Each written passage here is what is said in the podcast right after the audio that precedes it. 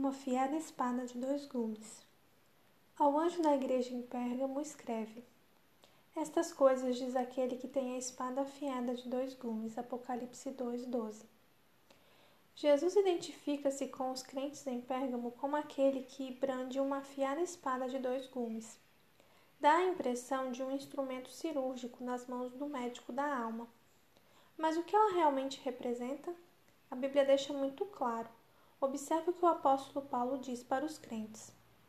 Em Efésios, ele fala sobre a armadura espiritual do cristão. Ele diz: Tomai também o capacete da salvação e a espada do Espírito, que é a palavra de Deus. Efésios 6,17.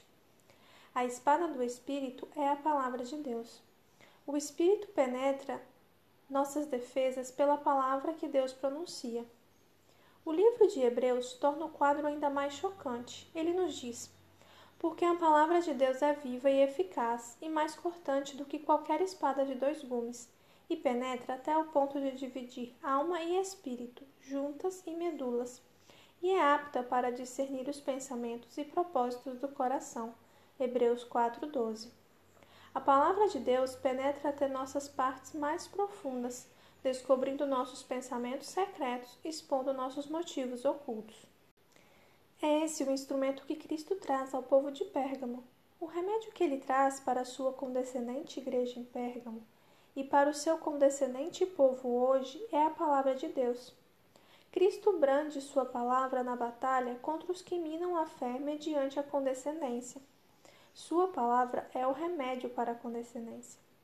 Precisamos tomar esta palavra.